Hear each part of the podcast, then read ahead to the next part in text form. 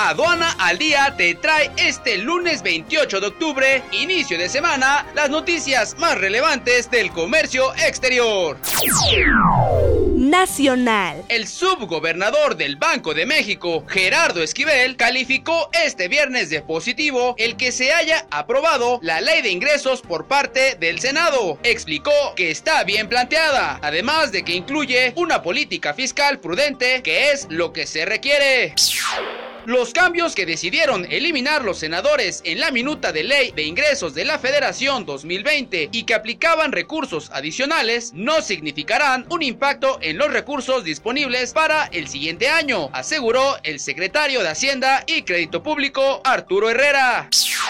El Servicio de Administración Tributaria inició visitas de verificación a los contribuyentes sujetos obligados que realicen actividades vulnerables en materia de prevención de lavado de dinero.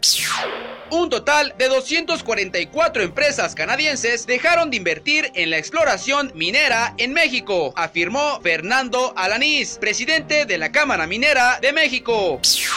Internacional. Washington y Pekín están cerca de concluir puntos clave de la negociación comercial y las discusiones continúan, afirmó la oficina del representante comercial de Estados Unidos, tras una llamada entre los negociadores de ambos países. Muchas gracias por acompañarnos en este corte informativo.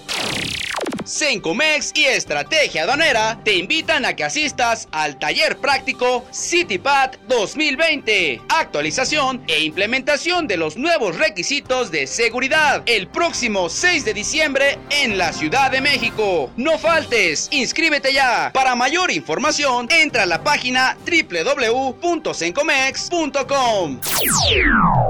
Te esperamos el día de mañana con más notas solo en Aduana al Día. Hasta la próxima. EA Radio, la radio aduanera.